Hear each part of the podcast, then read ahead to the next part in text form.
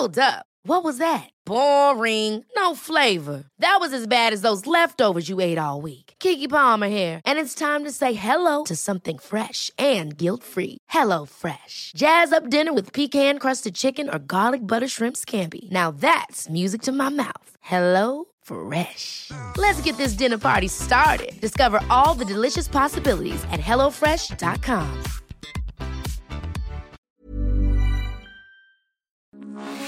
Heraldo Radio, con la H que sí suena y ahora también se escucha.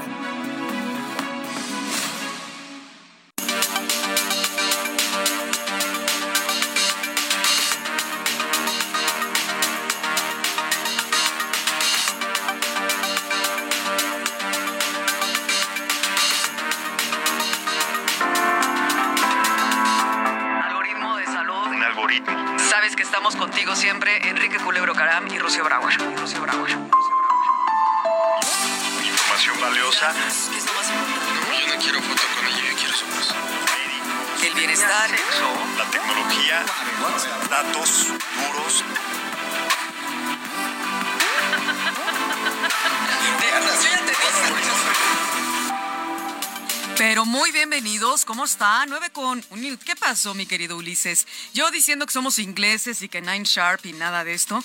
¿Cómo estás, Ulises Villalpando? ¿Todo bien? Lu Juárez, Fer, Cabrera Freire. Enrique Culebro Caram, no, te Oye, de- en- no por estar at, at last, eres, at least, eres at last. ¿ok? Oye, pero eh, para en defensa del equipo de producción, empezó a las 9 punto con la cortinilla. Ah, sí, y Entonces tanto. No, entramos, la cortinilla no dura tanto. Pues yo, yo sí vi que, que ¿Sí? entró y yo creo que es muy bonita cortinilla y muy bonito inicio. Y buenas noches, Rocío Bauer. Y buenas noches, ¿cómo están? Y vamos a hablar de un tema sasazo también que nos ayuda siempre, a aquí. continuar con nuestra transformación digital en, en todo y más en temas de salud, ¿no? Por supuesto, además es, vamos a hablar hoy de un tema que es de importancia para todos. Todos queremos como pacientes, todos somos pacientes de una forma u otra. Algunos somos vida. Y por ser impacientes nos va a venir bien el tema el día de Sí, hoy. algunos somos cuidadores de alguien que, que tiene alguna enfermedad, pero eh, nos hemos hecho estudios clínicos de laboratorios, hemos estado hospitalizados, Claro. hemos visitado a un doctor y toda esa información que se va ag- agrupando, sería fabuloso tenerla como pacientes en un lugar centralizado donde podamos ver de chiquitos qué nos recetó el pediatra, ¿no? Ah, No, bueno, ya te fuiste. A ver qué vacunas nos faltan y todo. Oye, pues sí, ese conjunto de documentos que forman parte de un determinado proceso administrativo, en este caso, ¿no? De la salud, y también está teniendo una transformación digital. Después les estaremos diciendo cuál es la implementación de un sistema de gestión de documentos electrónicos, E Lo EDMS. dijiste muy formal, nosotros le decimos de cariño el i-expediente o el expediente electrónico para el paciente. ¿Comenzamos? Bienvenidos, iniciamos. Semana escucha a Rocío Brauer y Enrique Culebro Caram para estar al día en las tendencias, plataformas y tecnologías que están impactando los productos y servicios del binomio médico-paciente. Algoritmo Salud, jueves 9 de la noche por el Heraldo Radio. Ok, pues vamos a dar comienzo a nuestro programa muy interesante y sobre todo porque hoy vamos a...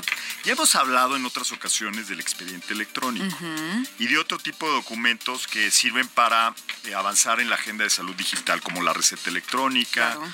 eh, y como eh, las, las consultas virtuales. Digitales, Ha habido, ha habido ujú. diferentes temas que hemos abordado, pero hoy vamos a darle otro ángulo.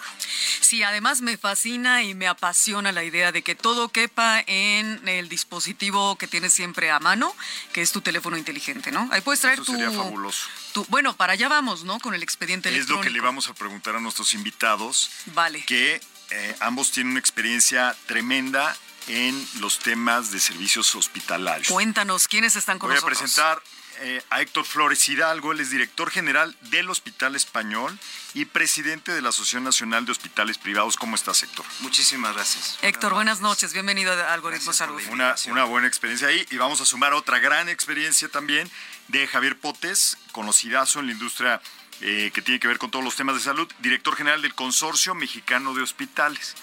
Chécate, tenemos Consorcio Mexicano de Hospitales, Asociación Nacional de Hospitales Privados, caray. ¿Qué más podemos pedir? Javier, muy bienvenido. Gracias. ¿Cómo Rocío, estás en esta Gracias, noche? Enrique. Encantado de estar con ustedes. Me encanta tu apellido. Potes. Esto es muy Y, español. y yo también, ¿verdad? ¿Tú A mí también? Mi apellido también. Me fascina, me fascina. Conste, luego me andas cotorreando. Perfecto. El, el- Eso el- el también. apellido de tu madre me fascina, o sea, caramba. Exacto, Digo, también. sin demeritar al padre. Perfecto, pues vamos a empezar. ¿Qué te, qué te parece, Héctor, Javier? ¿Por qué no iniciamos? Javier, tú me estabas comentando que sería bueno explicar desde el principio lo que es un expediente clínico, ¿no? Sí, a ver, Enrique, creo que es importante y tu introducción se me hace muy valiosa porque tú dices, bueno, a ver, ¿hacia dónde vamos en todo esto? Y creo que todos hemos visto decenas de médicos en, en nuestra vida, de diferentes tipos y especialidades, y no sabemos dónde está nuestra información. O más bien, sí sabemos dónde está, está guardada en expedientes de papel de muchos Y consultorios quién sabe, médicos. no, Javier, a lo mejor ni siquiera la tenemos porque yo pensando, yéndome hacia el fatal sismo del 85, que el IMSS de hecho co- colapsó, y el, ¿no? El, ¿Cómo se llama? El, el central, el que está en... El Centro Médico Nacional. Centro Médico Nacional, pues los expedientes pudieron haberse perdido, Hospital ¿no? Juárez, claro, 20 de con una situación así de, esa de un fenómeno natural.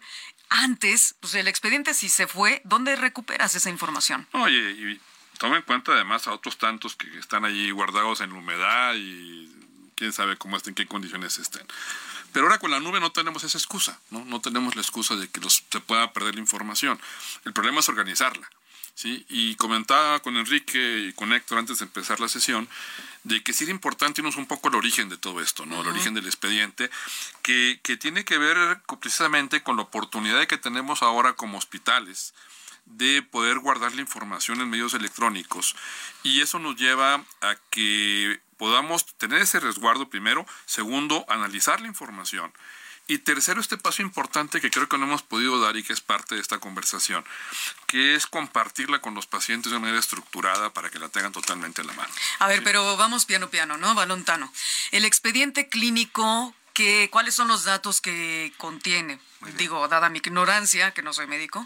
Yo creo que, perdón, te voy a... Antes de que sea electrónico, adelante. el clínico que, que Creo debe que tener. eh, también sería importante mencionar que el expediente clínico electrónico o el expediente clínico de cualquier paciente tiene diversos usos que son también muy importantes. No solamente el seguimiento del paciente desde el punto de vista médico, sino también tiene utilización para investigación en medicina, también se utiliza en la enseñanza médica. O sea, es importantísimo la estadística médica Para prevención también se- para, sirve, ¿no? para poder hacer programas específicos. Entonces, no nada más estamos hablando del expediente ¿no? del paciente, sino vamos No, más no, allá. el expediente del, Ajá. del- del expediente del paciente se pueden obtener Ajá. múltiples datos, múltiple información que utilizamos en, el, en, en los hospitales públicos y privados para generar información estadística que nos sirve para adquirir un equipo, qué tanto estás utilizando los, lo- lo- lo- los recursos de la institución, la enseñanza médica, los, que for- los, es- los hospitales que formamos especialistas, pues requerimos en los expedientes clínicos para poder eh, formarlos, ¿no? Diseñar programas de salud. diseñar programas sí. de salud, etcétera. Es decir, no solamente sirve para darle seguimiento a un paciente, sino tiene diversos usos, hasta el jurídico o el de auditoría. Pero salvaguardando los eh, datos sensibles del paciente siempre, Eso, ¿no? obviamente, claro. y estarán sí. más salvaguardados con, bueno, mejor antes de ir al electrónico, ¿qué más tendríamos que preguntar, Enrique? Sí. Pues eh, en general, cómo el paciente tiene eh, esta conciencia de que existe un expediente, que el doctor está guardando cierta información. Yo, yo me gustaría ponerme en los zapatos de todas las personas y ustedes eh, atendiendo y recibiendo a tantos pacientes, ¿qué tan, ¿qué tan presente tenemos que esa información se está acumulando, se está guardando en, una- en algún lugar? Hablando del expediente en general, no específicamente el electrónico. correcto. Y, y cómo deberíamos de estar, o sea, ¿qué sería lo ideal? Yo, yo creo que, no sé si coincidas, Héctor, yo creo que el, el paciente como tal sabe que el hospital tiene su información, sabe que el médico tiene su información, no sabe cómo la tiene. O sea, no está preocupado por, por cómo tiene la información, sabe que la tiene. Normalmente cuando tenemos alguna situación es cuando nos ponemos a pensar en eso. Ah, yo me hice un estudio, una tomografía hace unos Sí, años. el médico debe tener ese ¿no? expediente, el hospital debe tener el expediente por ahí.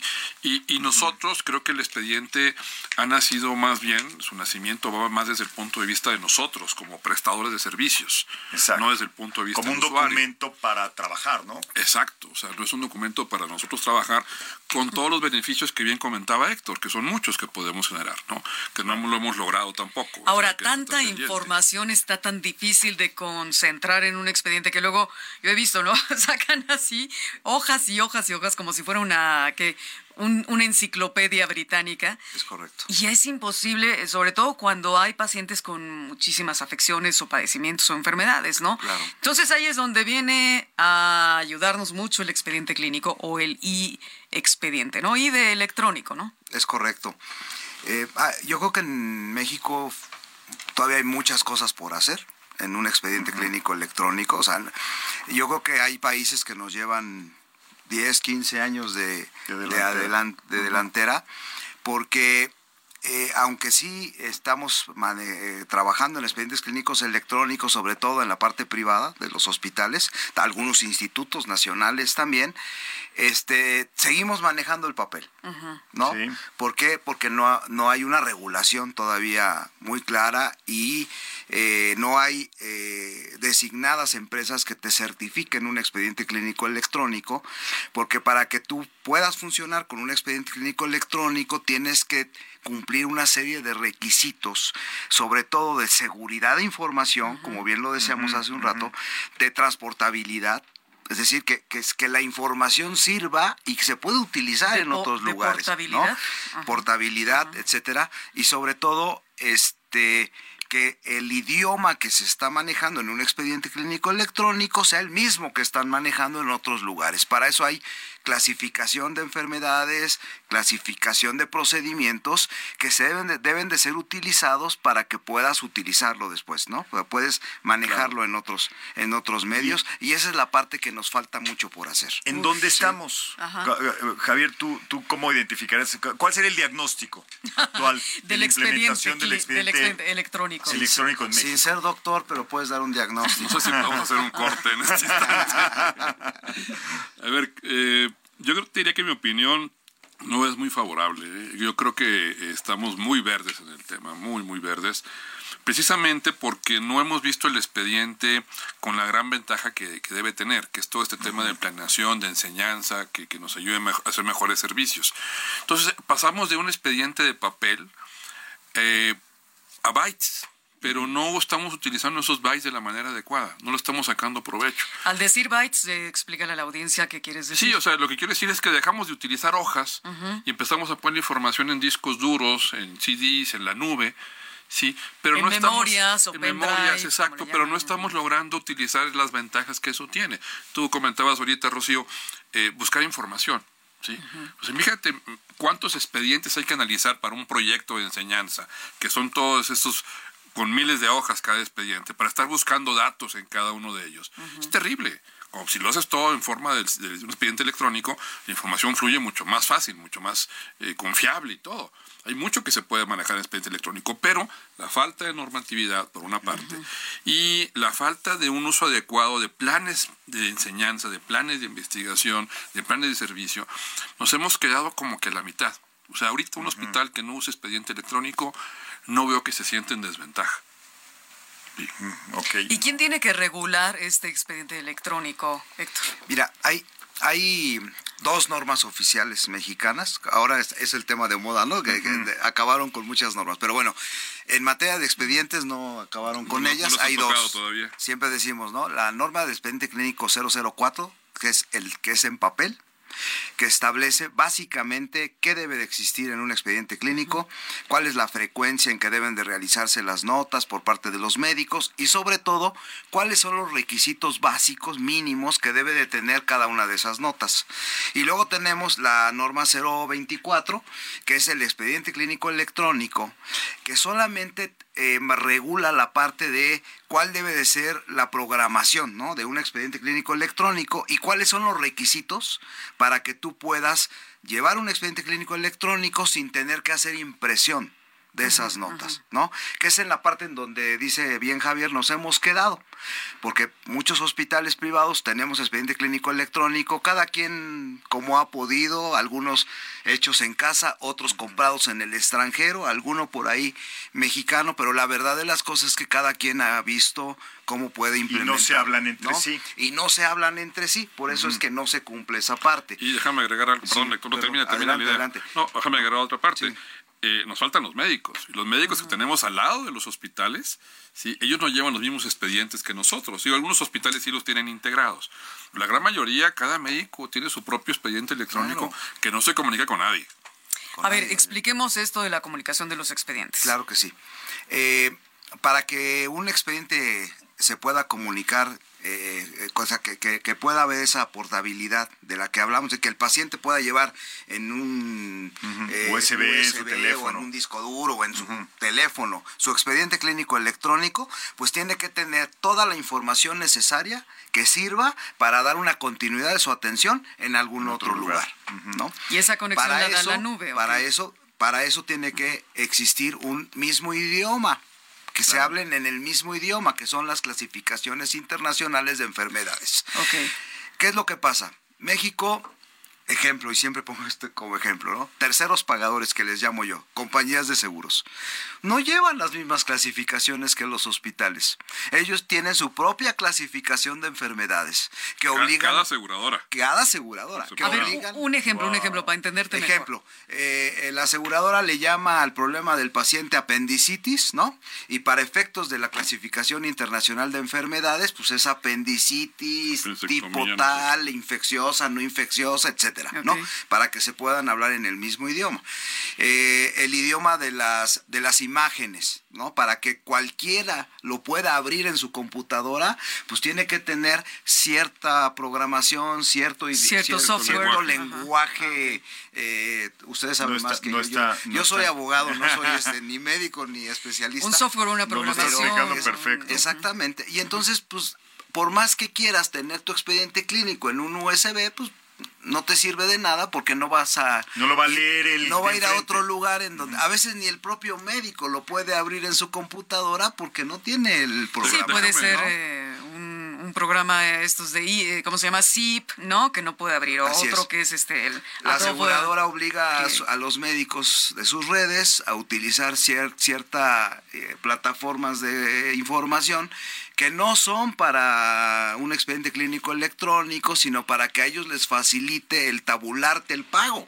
Claro. Entonces, como que cada quien está por su lado, ¿no? Es Ese es el único problema. Bueno, esa es la problemática. Te agrego, te agrego un ejemplo adicional que comentaba Héctor. No tenemos una cédula única en salud para identificarnos a nosotros dentro de los sistemas.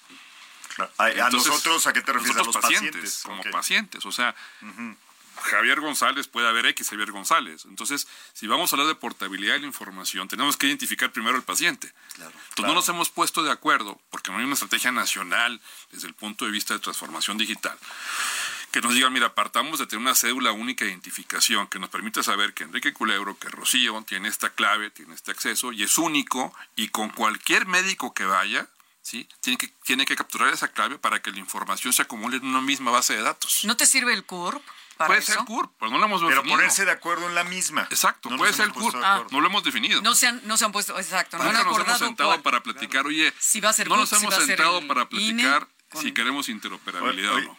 Ah. Sa- Sabes, haciendo una pausa, eh, hoy se trata de hablar del paciente y apenas vamos en el diagnóstico Sí, sí, sí, de en qué momento estamos.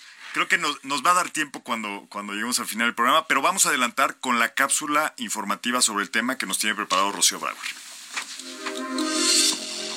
El expediente clínico es un documento que recopila información relevante sobre un paciente y su interacción con el sistema de atención médica. Tiene un carácter legal e incorpora datos relacionados con consultas, diagnósticos, tratamientos y además también puede incluir materiales que respalden lo descrito por el profesional de la salud. A lo largo de los años, el expediente clínico tradicional se ha transformado a electrónico, lo que representa grandes beneficios como un acceso más rápido y fácil a la información, la información de compartirse entre profesionales de la salud y la reducción del espacio físico necesario para el almacenamiento. Datos del estudio Médica Digital en México 2022 de FunSalud mencionan que el 40% del profesional de la salud ya utiliza un sistema de expediente clínico electrónico. Actualmente, en México existen empresas especializadas en servicios de expedientes clínicos digitales, dedicadas a desarrollar sistemas y plataformas que optimizan el acceso, almacenamiento y confidencialidad de la información médica.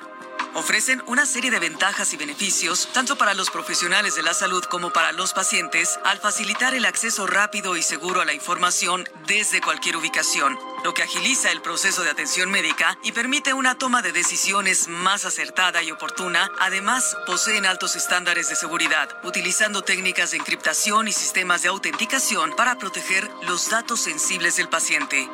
La norma oficial mexicana NOM 004 establece que este documento es propiedad de la institución médica que se encargará de mantenerlo actualizado cada vez que se brinde atención al paciente y la información debe ser resguardada con estricta confidencialidad. Muchas gracias, Rocío Brauer, por esta información. Gracias también al equipo de Central Media, comandado por Lulú Juárez. Eh, Quiero a- a decir que es una investigación importante la que hace Central Media para generar estas cápsulas que yo solamente pongo, ahora sí que doy la voz, y no es una voz de inteligencia artificial conversacional, es humana, humana. Exacto. Pues vamos a ir avanzando. Entonces, va- eh, hasta el momento hemos hablado del diagnóstico que desgraciadamente no es muy favorable. También desgraciadamente ya estamos acostumbrados cuando hablamos de temas de salud digital que a México le faltan muchas cosas para avanzar, ¿no? Pero creo que aquí eh, podemos ir eh, seleccionando cuáles son los logros que se han eh, obtenido y qué es lo que viene adelante. Los hospitales. Los hospitales, ¿cómo han entendido el uso del expediente electrónico? Ahorita nos contaba Héctor que los están utilizando, ¿no? Muchos, muchos hospitales. Eh, pero digamos, los, los que lo están usando mejor, ¿qué están logrando? Los que quieren aprender o mejorar, ¿cómo están planeando en un futuro el uso de este tipo de tecnología? Claro. Eh, básicamente se está utilizando para llevar toda el- todo, dar todo el seguimiento a un paciente desde su ingreso hasta su egreso, seguimiento posterior. Y en el expediente clínico electrónico, pues se reúne toda la información que tiene que ver con la atención médica del paciente, desde las interpretaciones de las placas, de imágenes, etcétera, estudios de laboratorio, eh, información de los eh, específica que los médicos proporcionan a los pacientes, consentimientos bajo información, etcétera. Eh, la norma establece de- hay que hay que elaborar eh, nota notas de ingreso. Cuando llega el paciente se elabora una nota de ingreso que trae sobre todo Es sirve para útil. la planeación de lo que le vas a hacer al paciente y el manejo que ¿Eso le es estás en pensando. caso de hospitalización o ingreso de solo consulta o cada No, no, ingreso? ingreso por urgencias o Por- ingreso claro, por admisión le hospital, llamamos nosotros, que son los, eh, los pacientes que vienen con cirugías programadas. Oye, ¿no? Héctor, y tú como presidente de la Asociación Nacional de Hospitales Privados, ¿qué percibes de los tomadores de decisiones de los diferentes hospitales con relación a este tema? ¿Cuál es su motivación, su entusiasmo sobre el tema? Sí. A lo mejor ya están hartos en alguna situación particular. ¿Cómo, cómo los percibes? Eh, nosotros lo que hemos observado es que es muy eh, funcional. Sirve, tiene muchos usos, como lo había dicho, pero además nos sirve mucho para el seguimiento del paciente, facilita mucho al médico en la elaboración de las notas, en el seguimiento del paciente, que otros médicos que también están dándole seguimiento al mismo paciente puedan ver en una pantalla lo que pasó ayer, qué medicamento le estás dando en este momento, este qué, qué indicaciones se le dieron al paciente para, para adelante, etcétera, las altas, etcétera, las recetas. O sea, hay una todo, ¿no? buena actitud al respecto. Funciona muy bien y en el caso de algunos hospitales privados, el médico puede abrir el expediente clínico electrónico desde su celular o desde su consultorio, ¿no? Pero no, no se lo puedes dar al paciente en un USB porque pues, no lo va a No utilizar. lo va a poder leer. A ver, entonces, ¿no? ¿quién me hace mi expediente electrónico como paciente? Sí. ¿Y quién comparte ese expediente electrónico a los médicos, hospitales y demás? No, el, médico, o sea, el que hace el expediente. Pero luego tienes muchos médicos. Sí, es que lo que no nos hemos puesto de acuerdo, y déjame dar un salto, si me permite, Rocío, hacia dónde vamos, porque creo que aquí lo que está rompiendo esta inercia que vamos, creo que un poco lentos en este avance, es precisamente el enfoque del paciente. O sea, si seguimos con el enfoque del prestador, creo que vamos a ir lentos todavía. Cuando decidimos, oye, es que aquí hay un nuevo jugador que no se nos había olvidado, que es el paciente. Hay un pequeño detalle. Un pequeño detalle que hay que empezar a incluir en el modelo. Claro. Y vemos que el paciente no solo ve muchos doctores, ve, ve al doctor Google también y demás, o sea, ya está empoderado, ¿no? Y es cuando empezamos a decir, bueno, es que si la tecnología te permite tener la información, ¿Por qué no estamos permitiendo que el paciente la tenga? Ok, y vamos a hacer una pausa y dejar puntos suspensivos porque en 20 segunditos nos vamos a un corte. Y regresamos para que siga hablando Javier sobre este tema, ¿no? Las eh, coordenadas de algoritmo. Algoritmosalud.com, ahí ya este, prácticamente más de cuarenta y tantos episodios que están listos para que los escuchen sobre temas de 45 sería este más los del Ay, podcast. exacto, diste el Serían número. más de 50 yo no, me, yo no me sabía el numerito exacto, perfecto. Eh, Algoritmo Salud en redes sociales, TikTok, Facebook, Instagram, YouTube, etc.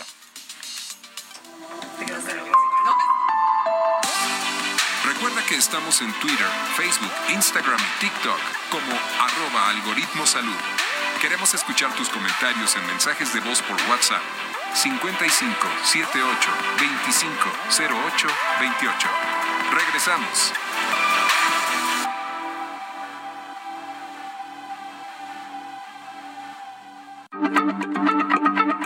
Heraldo Radio, la H se lee, se comparte, se ve y ahora también se escucha.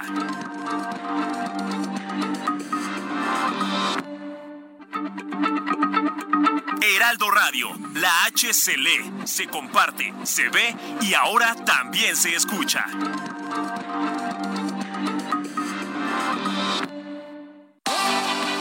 Estamos de regreso en Algoritmo Salud con Rocío Brauer y Enrique Culebro Caram. Bienvenidos de regreso a Algoritmo Salud hablando de y expediente para el paciente. Y como estamos en los temas digitales. Ay, no me digo. O expediente electrónico para el que no sepa. ¿Por qué y? Porque sería e-expediente, ¿no? Pero pues en inglés es i. Y, exactamente. Y hay otros, hay otras innovaciones, otros, otras noticias que dar sobre eh, aspectos de salud digital, sobre todo hablando de servicios web. Claro, claro, de plataformas digitales, que es lo que ahora está en boga. Y en Creamedic Digital, lo hemos dicho varias veces en el algoritmo salud, nos encanta hablar de Creamedic Digital, porque desde la comodidad del hogar ya sabes que puedes acceder a servicios de salud.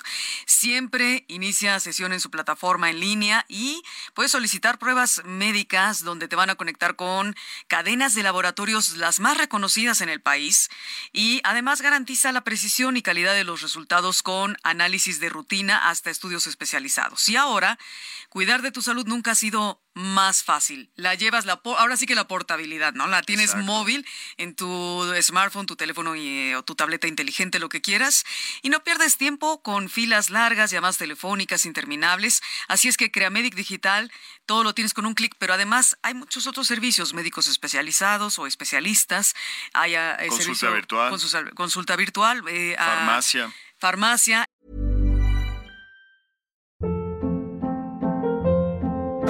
Hold up. What was that? Boring. No flavor. That was as bad as those leftovers you ate all week. Kiki Palmer here, and it's time to say hello to something fresh and guilt-free. Hello Fresh. Jazz up dinner with pecan-crusted chicken or garlic butter shrimp scampi. Now that's music to my mouth. Hello Fresh. Let's get this dinner party started. Discover all the delicious possibilities at hellofresh.com. Life is full of what ifs. Some awesome, like what if AI could fold your laundry? And some, well, less awesome, like what if you have unexpected medical costs? United Healthcare can help get you covered with Health Protector Guard fixed indemnity insurance plans. They supplement your primary plan to help you manage out of pocket costs. No deductibles, no enrollment periods, and especially no more what ifs. Visit uh1.com to find the Health Protector Guard plan for you. Y siempre he puesto el eh, ahora sí que los eh, reflectores en el asunto de las ambulancias. Eso siempre va a aportar que más jugadores importantes estén impulsando la salud digital.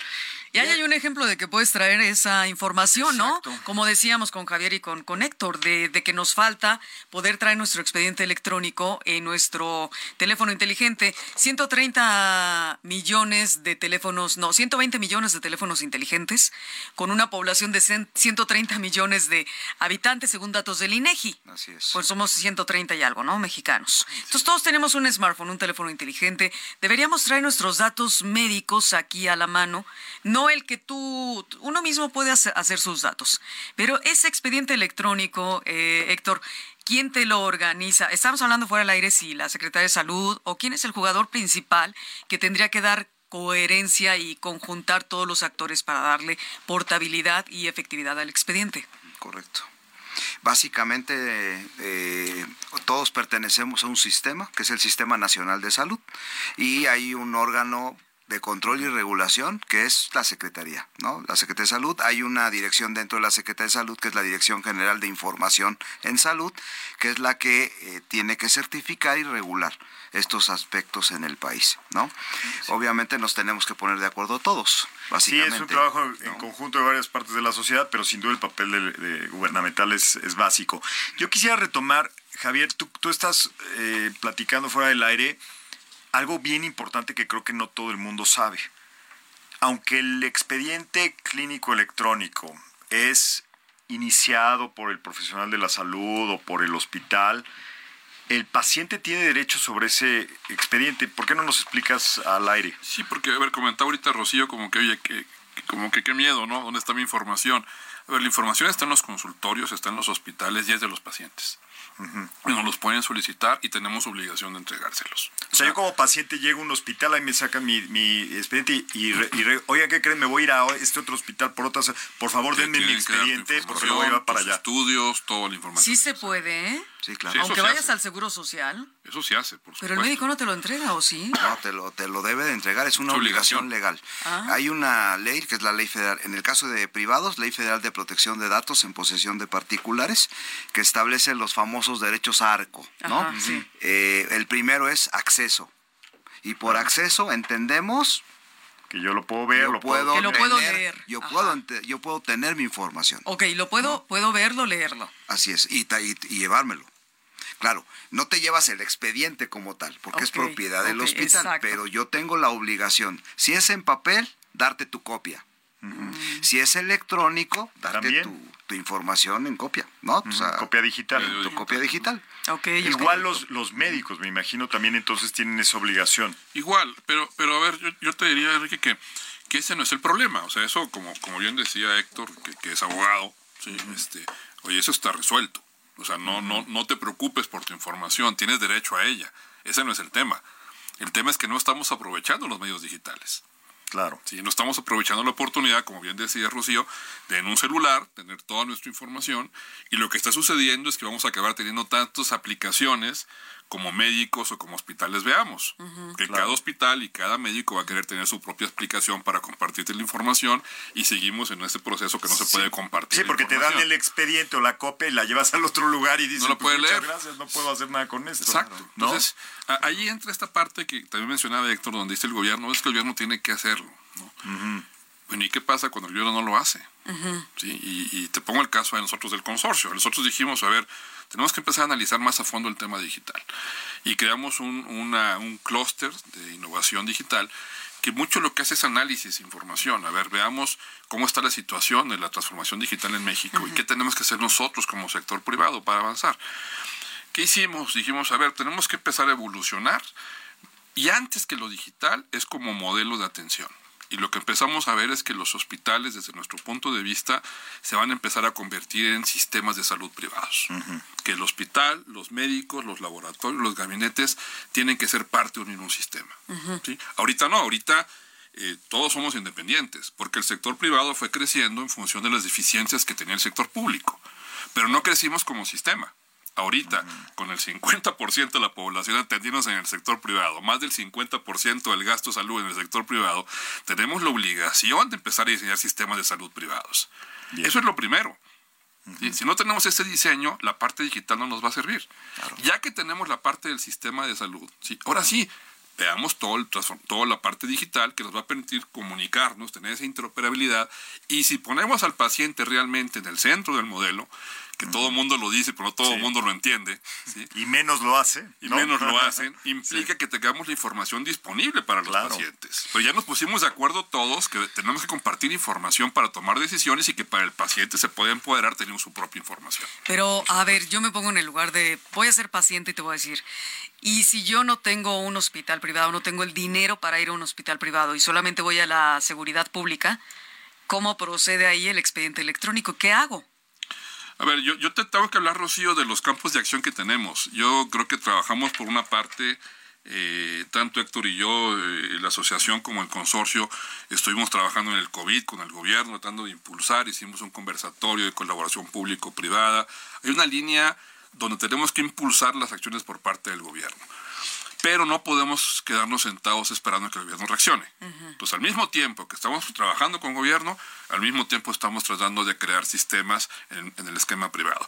Ahí tenemos que hablar otro tema que creo que no es motivo de esta sesión, que es el tema de acceso al sector privado con la parte de financiamiento.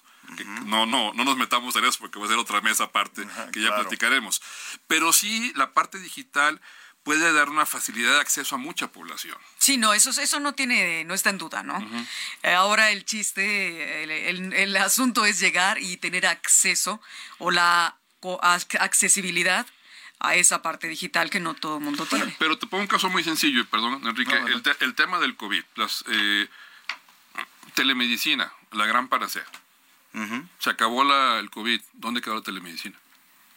Pues sigue dándose la consulta virtual, ¿no? A Pero no distancia, como, no, remota. como, no como lo dimos en el COVID. No, porque- le integramos al no, sistema. claro, no porque nos preocupamos más por la tecnología que por el sistema. Así Y sin regulación. y además. sin regulación. Exacto. Si tienes toda la razón, es un tema ahí. Y en otros casos de, de aspectos tecnológicos, muchas veces lo que hace el, el sector privado impacta ya a toda una sociedad, ¿no? Por ejemplo, en movilidad o en comercio electrónico, y a lo mejor este sea uno de esos casos, ¿no? Así Donde es. ma- más bien las iniciativas que se forman en el sector privado luego sean contagiadas a todo el sistema completo. Creo que el, el sector educativo y el sector salud este, hemos sido muy dependientes de las acciones del gobierno. Claro. Por, obviamente por su enfoque social y la historia. ¿no? El sector salud se inició en 1930, 1940 como sistema y, y hemos sido muy, hemos estado muy a la expectativa de lo que hace el gobierno.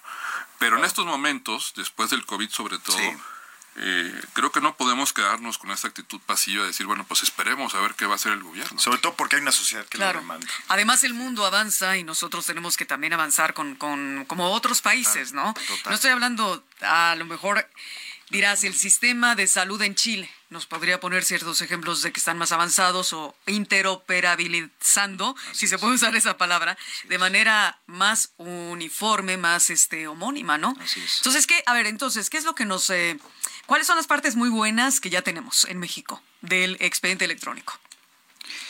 Eh, yo creo que la gran mayoría de los hospitales privados, mm, a lo mejor está mal que lo diga, pero que, que hacen inversiones, porque un expediente clínico electrónico tiene un costo Claro. altísimo. Y el costo mayor no es comprar el software, el costo mayor es la infraestructura que requieres en hardware, pero además la implementación Que en tus significa unidades capacitación a los médicos, al personal de salud. ¿no? enseñarlos, ¿no? Cómo funciona, porque además es otro gran problema. Tú, tú entras a un expediente clínico electrónico en el hospital español, que si después vas al ABC es completamente diferente, ¿no? Claro. Y entras diferente y lo manipulas diferente y entonces... Por eso se dice que hoy el médico tiene que trabajar en un solo hospital porque no se puede aprender todo, ¿no? Eh, voy a poner un ejemplo muy rápido. Eh, En México se está implementando, después de muchos años, el certificado de nacimiento electrónico. ¿No? Sí. Entonces cualquiera pensaríamos, oye, pues qué padre, ya, ya va a ser electrónico, ya no vas a tener que andar yendo por los formatos y que no te los quieren dar y que no mandaron a hacer y que entonces, ¿cómo le vamos a hacer? Pues está electrónico. Sí, muy bien. Nada más que se requiere la firma electrónica del médico Así para es. Ah, firmarla. exacto, ahí es donde íbamos a llegar ¿no? a un tema muy Y entonces la importante. firma electrónica Claro. del médico, ¿cuál es? Y- Pues no es la si clave del hospital, no, No. es su clave del SAT. Es su clave fiscal. Es su e-firma. Es su e-firma. También hablamos de la Entonces el médico dice, no, yo no voy a firmar los certificados. Es la verdad. Sí. ¿Sabes O sea, qué tuvimos que hacer? Ajá.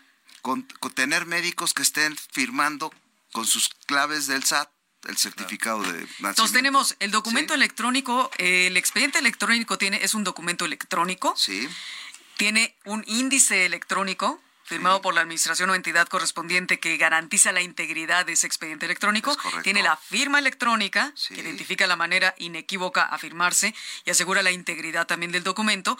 Y tiene metadatos obligatorios, que ahí es donde estamos hablando. Y me gustaría hacer hincapié Claro. que también hay que capacitar y tener entonces al famoso Data Analytics, a los expertos que analizan los datos. claro, y que no solamente es utilizado por los médicos, No, no, es no, no, no. utilizado por todos los profesionales Ah, sí, de la, salud, salud, que ajá. trabajan en un hospital.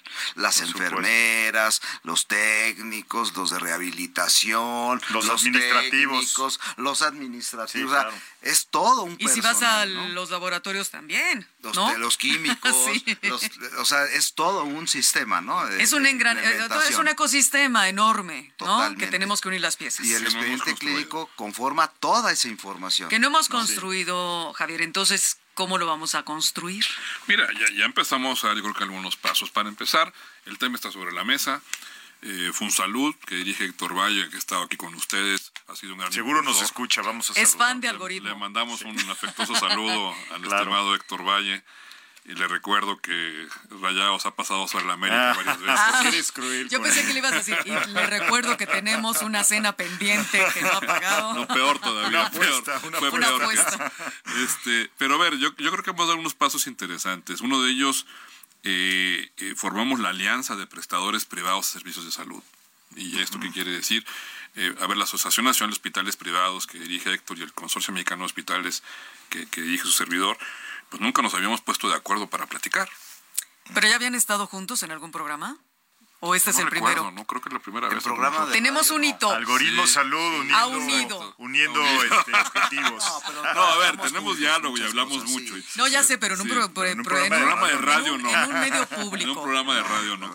Este, pero a ver, vimos la necesidad, este, a raíz de lo del COVID, de empezar a juntarnos nosotros, eh, la, la Asociación de Laboratorios y Gabinetes, Sí. COMET también, Sí. eh, este, sentarnos y decir, señores, pues tenemos que hablar como sector privado.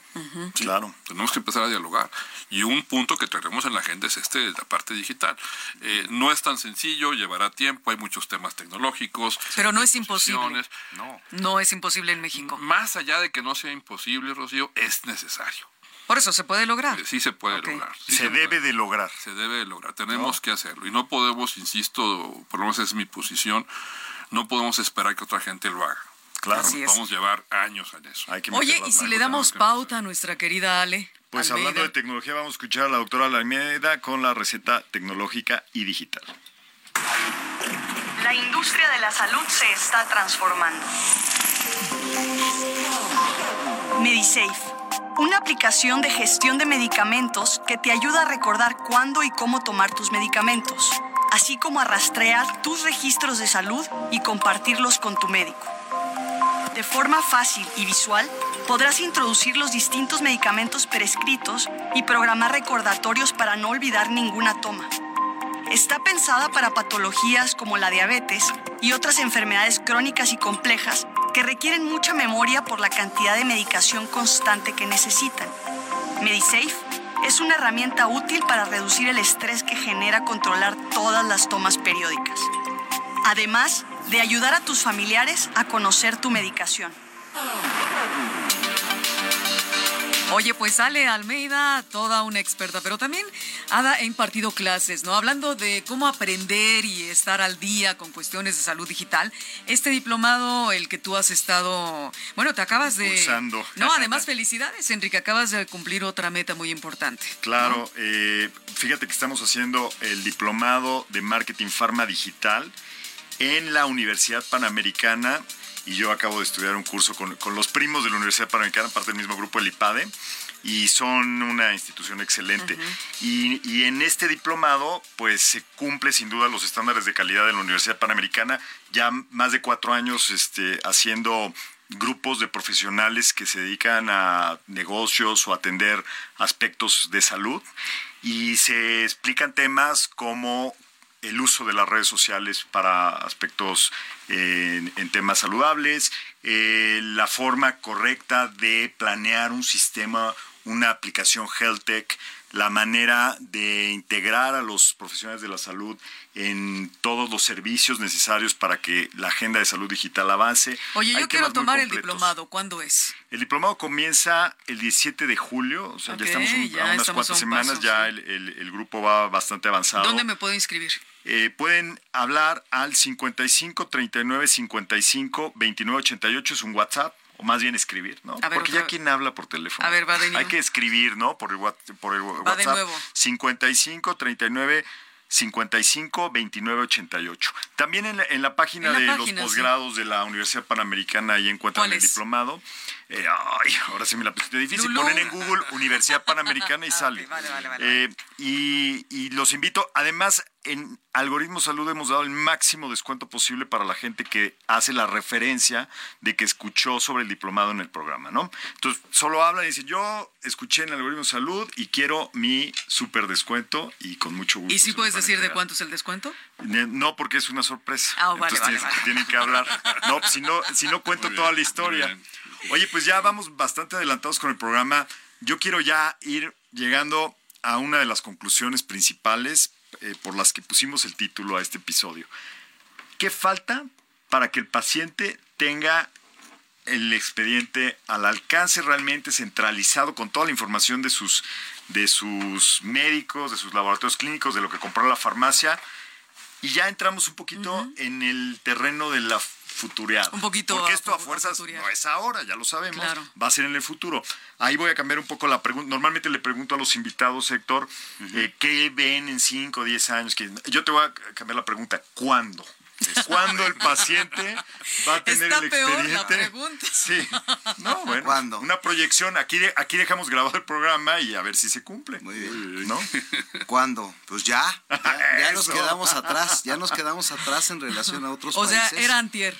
Yo creo que, yo creo que eh, en el tema de los hospitales privados, todos estamos haciendo inversiones muy importantes en el expediente clínico electrónico.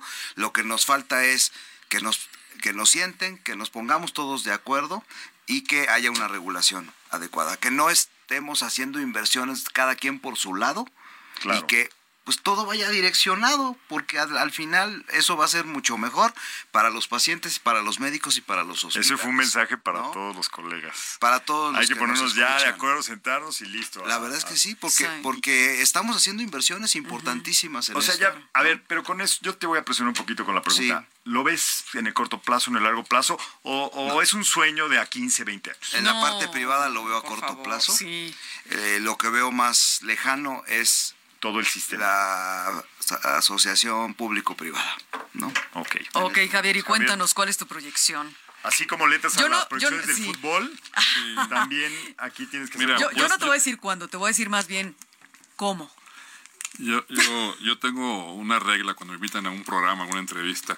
Me pueden preguntar lo que ustedes quieran y yo contesto lo que yo quiero. a ver, voy a cambiarte un poco la pregunta, Rocío. Y, a ver, la voy a contestar, pero déjame hacerte un pequeño cambio. Eh, a veces creo que nos enfocamos demasiado en la parte digital e insisto, nos perdemos en la parte del modelo que queremos implementar. Eh, yo te diría, a ver, queremos poner al paciente en el centro del modelo, pero ¿quién le está preguntando al paciente qué es lo que realmente quiere y cómo lo quiere? Pero el paciente sabrá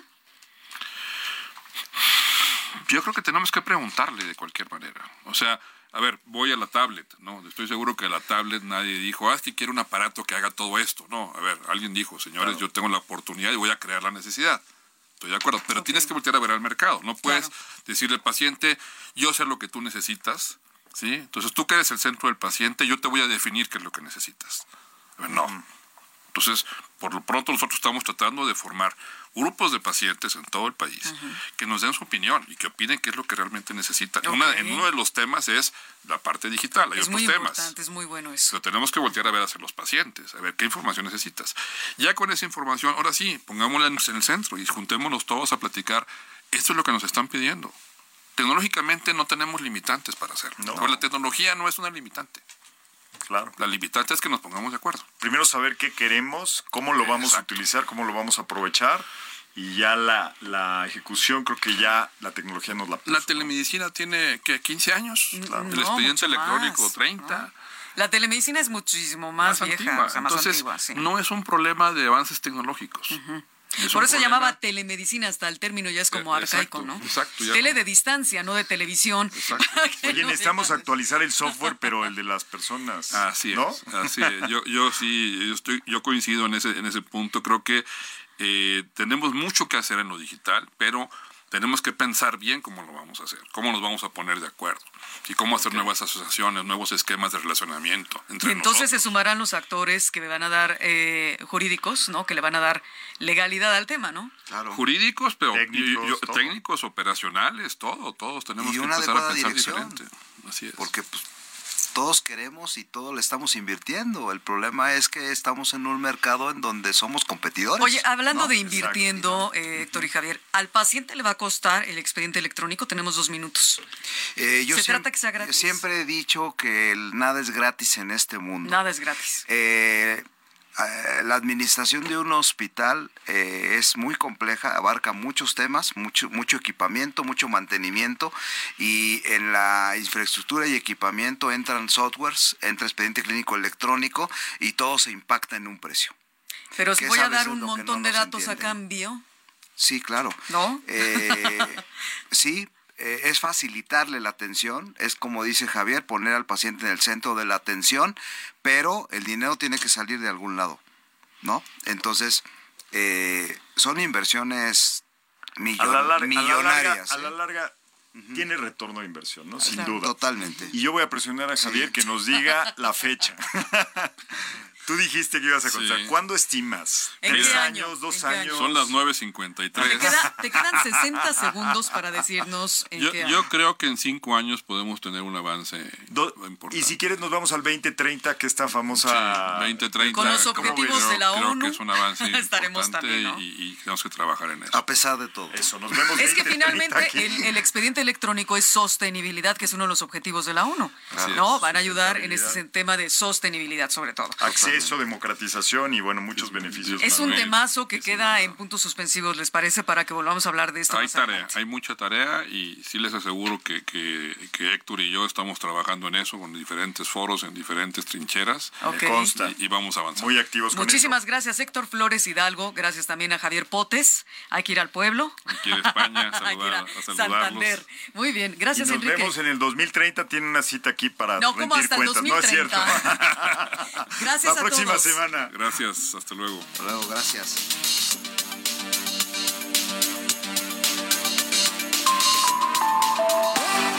Cada semana escucha a Rocío Brauer y Enrique Culebro Caram para estar al día en las tendencias, plataformas y tecnologías que están impactando los productos y servicios del binomio médico-paciente. Algoritmo Salud, jueves 9 de la noche por el Heraldo Radio.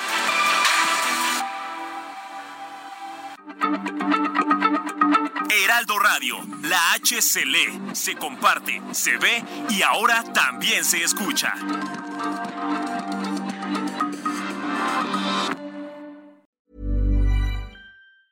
Ever catch yourself eating the same flavorless dinner three days in a row? Dreaming of something better? Well, HelloFresh is your guilt free dream come true, baby. It's me, Kiki Palmer. Let's wake up those taste buds with hot, juicy pecan crusted chicken or garlic butter shrimp scampi. Mm. Hello Fresh. Stop dreaming of all the delicious possibilities and dig in at HelloFresh.com. Let's get this dinner party started.